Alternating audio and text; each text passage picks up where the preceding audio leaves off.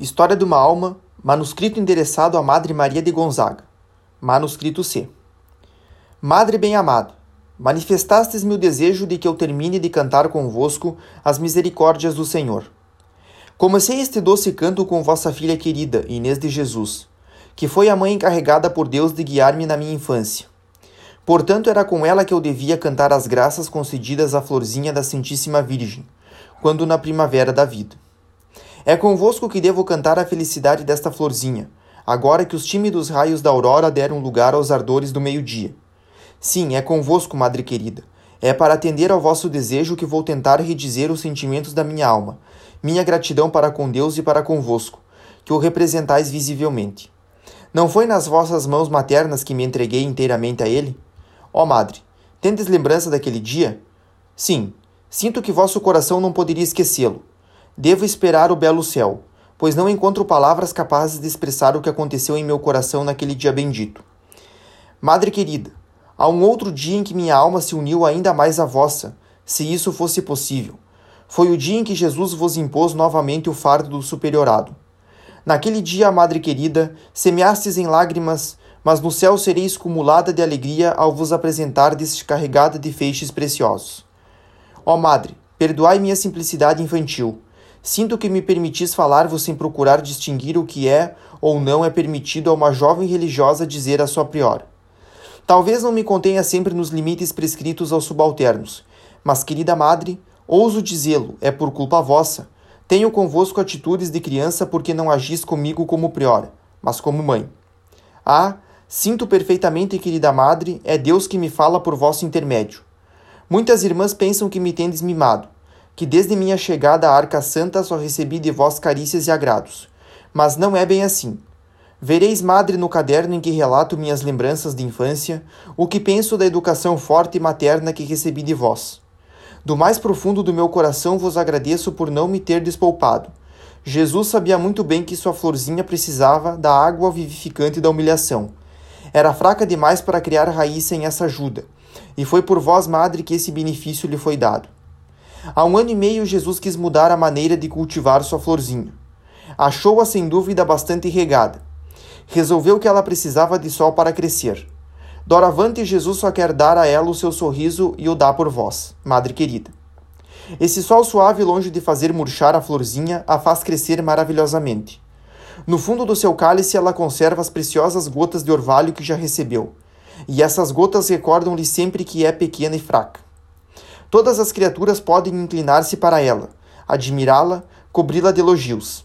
Sem saber por que, tudo isso não acrescenta uma única gota de falsa alegria à alegria verdadeira que saboreia em seu coração, por se ver o que é aos olhos de Deus. Apenas um pobre nadinha, nada mais. Digo não entender por quê, mas não seria por ter sido preservada da água dos elogios enquanto seu pequeno cálice não fosse repleto do orvalho da humilhação? Agora o perigo passou. A florzinha acha tão delicioso o orvalho do qual está repleta que não o trocaria de forma alguma pela água insípida dos elogios.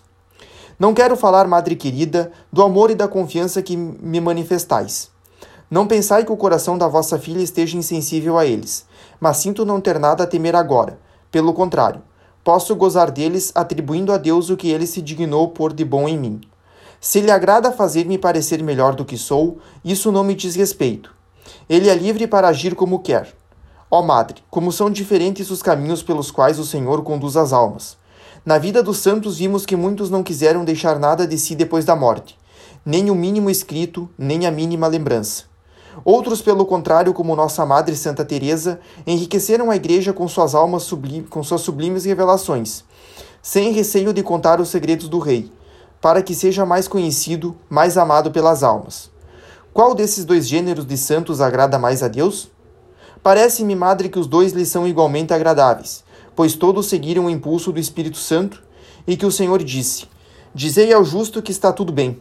Sim, tudo está bem quando se procura apenas a vontade de Jesus. Eis porque eu, pobre florzinha, obedeço a Jesus procurando agradar a minha madre querida. Sabíeis, madre, que sempre desejei ser santa, mas aí, Sempre constatei quando me comparei com os santos a ver entre eles e mim a mesma diferença que existe entre uma montanha cujos cimos se perdem nos céus e o obscuro grão de areia pisado pelos, pelos transeuntes. Em vez de desanimar, disse a mim mesma: Deus não poderia inspirar desejos irrealizáveis. Portanto, posso, apesar da minha pequenez, aspirar à santidade. Não consigo crescer, devo suportar-me como sou, com todas as minhas imperfeições. Mas quero encontrar o meio de ir para o céu por uma via muito direta, muito curta, uma pequena via totalmente nova. Estamos num século de invenções. Agora não é mais preciso subir os degraus de uma escada, nas casas dos ricos, um elevador a substitui com vantagens.